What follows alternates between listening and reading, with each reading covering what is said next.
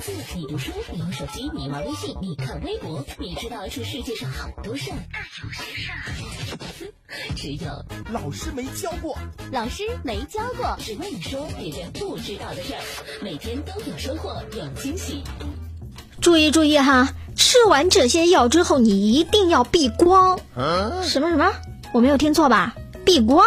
切，这吃药还避光，还真够稀奇的哈！还第一次听说这吃完药还要避光。哎，各位，你听说过吗？那这避灯光还是太阳光啊？今天的老师没教过，糖糖带大家一起来长长知识吧。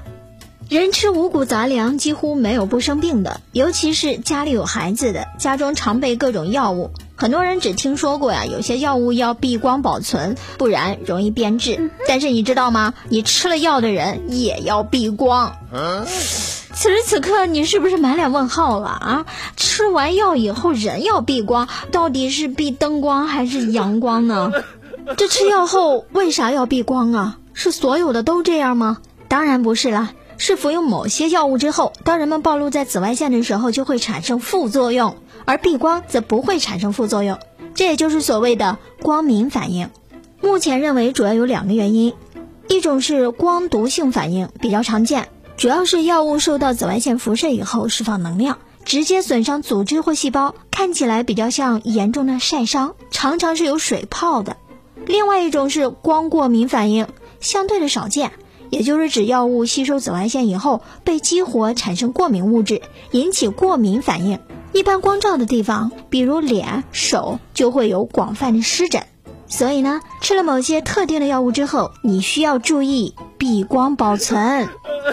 这光说某些药，到底是哪些药呢？第一，抗菌药物，药名的特点通常是某某某某杀星。它的光敏毒性与药物的化学结构存在密切的关联。